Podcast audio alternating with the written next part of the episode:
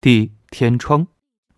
院子里的梅花开了满枝，落了满地，铺到未来得及化干净的残雪上。乍眼一看，直叫人分不出哪里是雪，哪里是梅。风起时，暗香悠悠，满院流转。黄昏暮下，月上房梢，光冷如水。小院尽头有个叫梅花掩映了半边的角门，有些年头的模样。推开小门进去，里面便大不同了。门口站着两个精壮的男子，俱是披甲持刀的。门庭狭窄闭塞，底下铺着大青石的砖，通往一个漆黑的囚室。一股子幽幽沉沉的肃杀之气扑面而来，花香仿佛被阻隔在了门院那头，一点儿也过不来。那里也站了几个侍卫，身上配着刀剑，站得木头人似的。门口有成年男子手臂那么粗的大铁栏，穿过囚室那一点黑洞洞的窄道。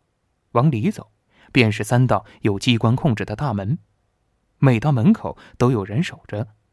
过了这三道石门，再往里，便连一点人间的活气儿都不见似的，仿佛那长长窄窄的路是黄泉冤魂路一般。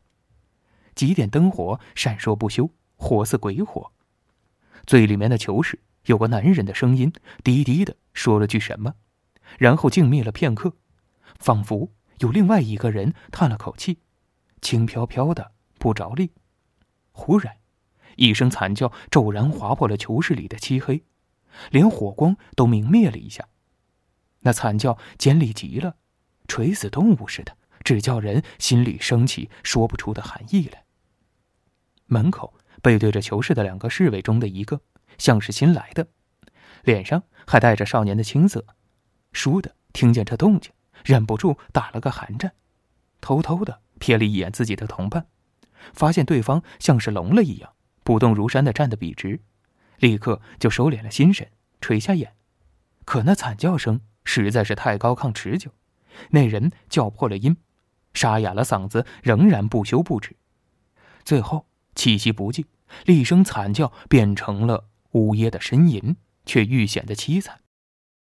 新来的侍卫。只觉得身上鸡皮疙瘩争先恐后的跳了出来。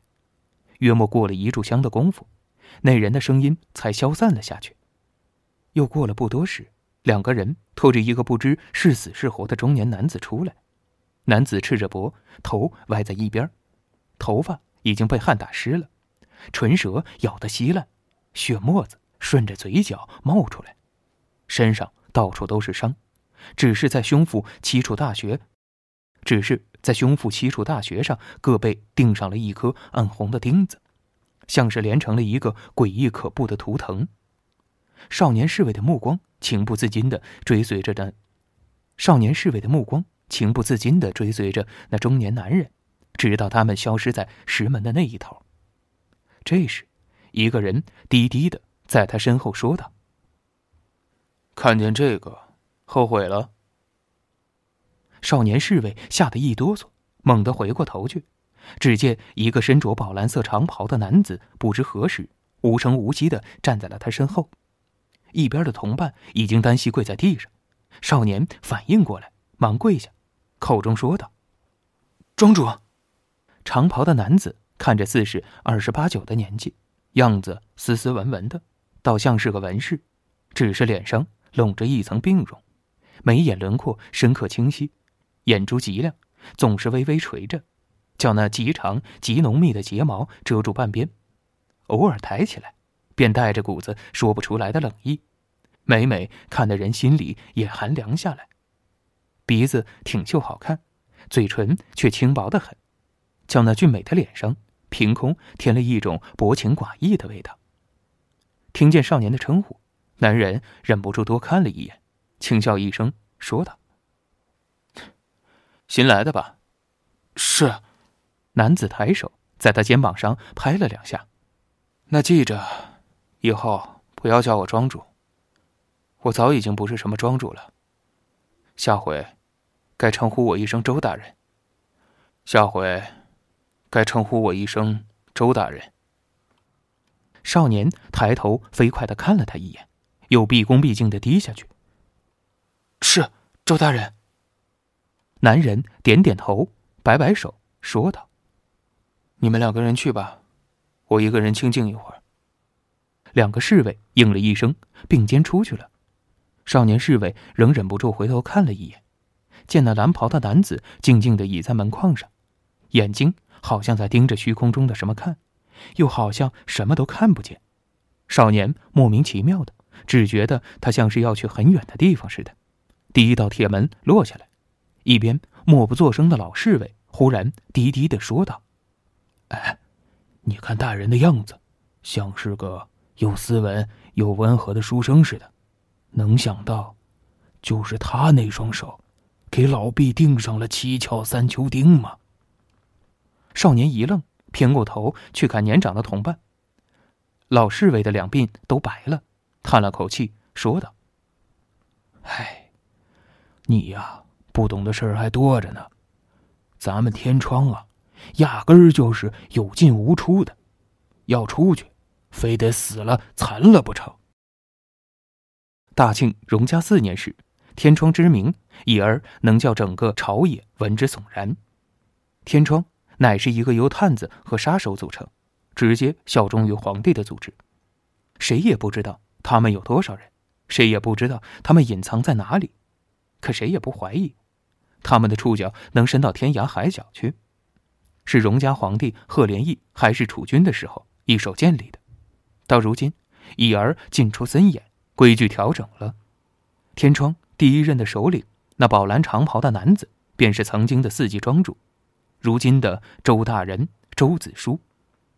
上至宫廷密室，下至贩夫走卒，在天窗这里都仿佛没有秘密一样，所以便有了规矩：凡有嘴会说话的活人都不得离开天窗，进去又出去的，除非死了，要么便是自请上七巧三秋钉的。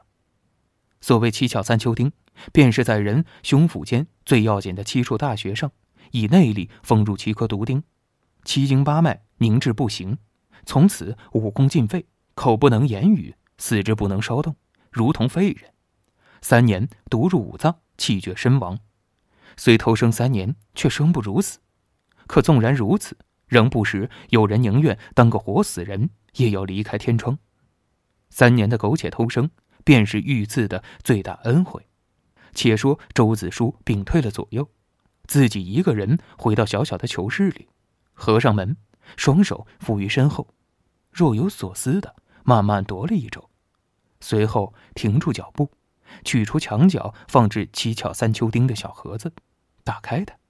这形容可怖的小东西，竟然散发出一种如落梅冷香一般的味道来。周子舒深深的吸了口气，随后解开自己的长袍。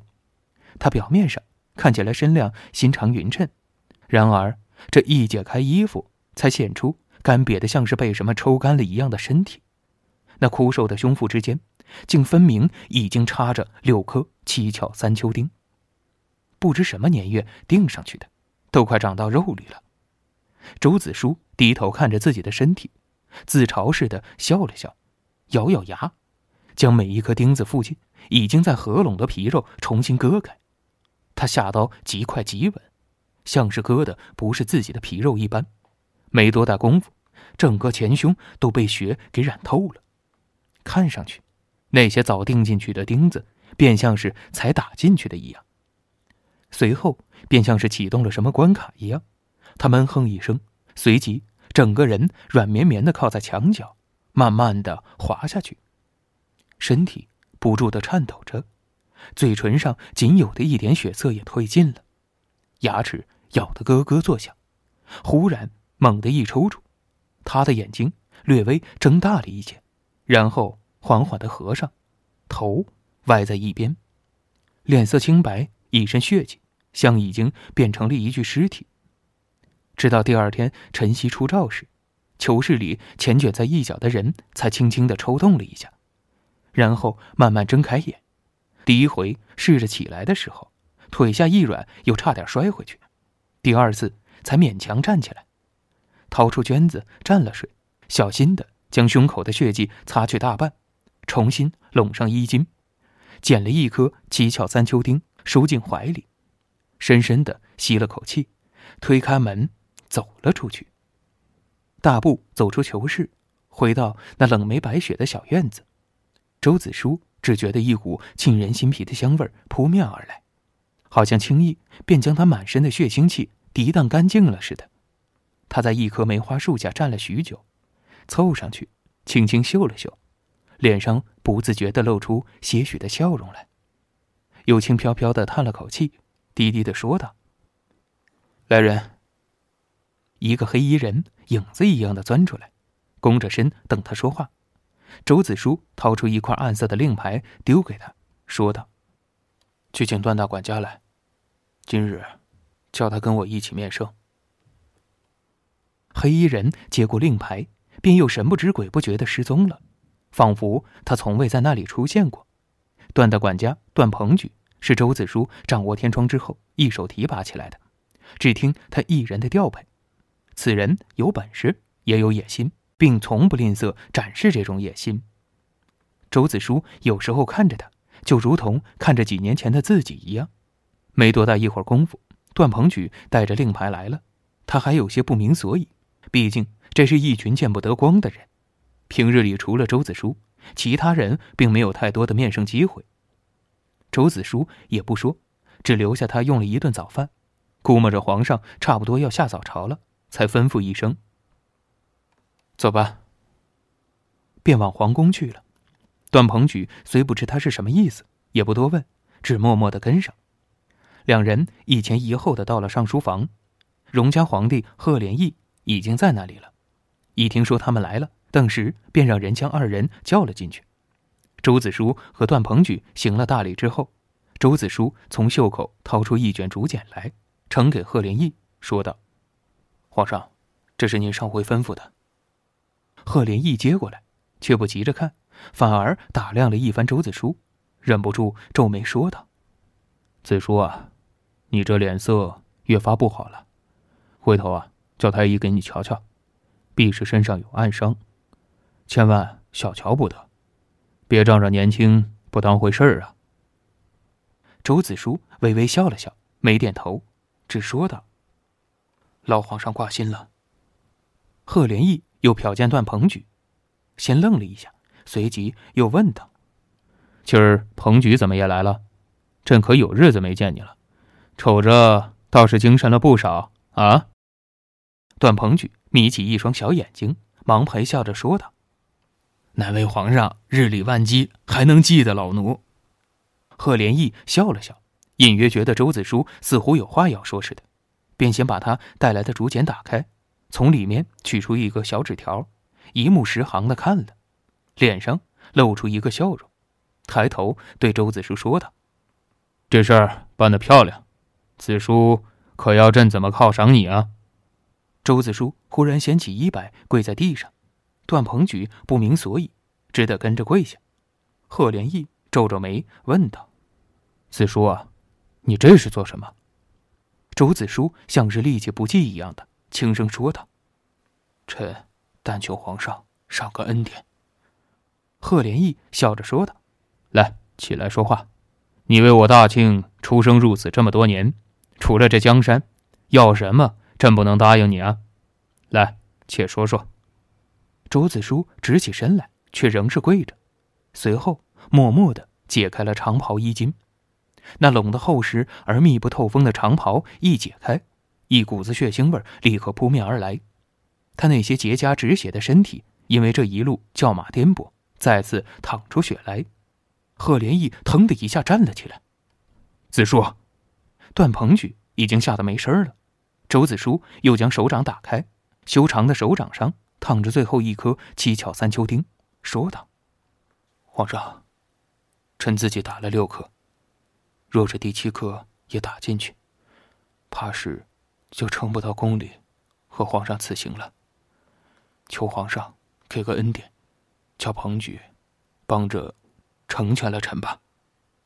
贺连义呆愣许久，竟一个字也说不出来，半晌，才颓然的坐回去，仰头去看上书房的大梁，自言自语的低声说道：“云行远住西北。北渊，北渊没了。如今，连你也要抛下朕了吗？周子舒默然不语，贺连义沉默一会儿，叹息似的说道：“唉，朕可真是孤家寡人呐。”周子舒接着皇上说道：“皇上，天窗的事儿，您不用多操心。彭举这些年一直跟着我，信得过，也是有本事的。”段鹏举接口打断他：“庄主，庄主，您不能这么说呀！我老段绝没有这样的想法，您，您不能。”周子舒低低的念叨：“七窍三秋丁，三秋必断肠。开弓没有回头箭。”他躬身下去，给贺连义磕了个头，磕完却不抬起来，口中念叨：“念在臣。”这么多年侍奉的份上，成全了臣吧。贺连义死死的盯着那血葫芦似的人。那一刻，没人知道，这正当盛年的帝王心里想的是什么。那些年谨小慎微，那些年机关算尽，那些年狼烟四起，那些年风霜苦寒，那些年，而终于，他君临天下，可所有人都不在了。只剩他一个，每个人都逃不过世事无常和岁月的遗弃。半晌，他闭了眼，挥一挥手，周子舒嘴角勾出一个笑容：“谢主隆恩。”他像是遇到了什么开心极了的事儿一样，带着病容的苍白的脸上泛起些许红晕来，兴高采烈的转向段鹏举，将最后一颗钉子塞到他手上：“来吧。”段鹏举踟蹰了半晌，才咬咬牙，举起暗红不祥的钉子，死死的钉进他庄主的血肉之躯里。他知道那是极疼的，那些年见惯了，最铁血的汉子也受不了这一下而忍不住失声惨叫。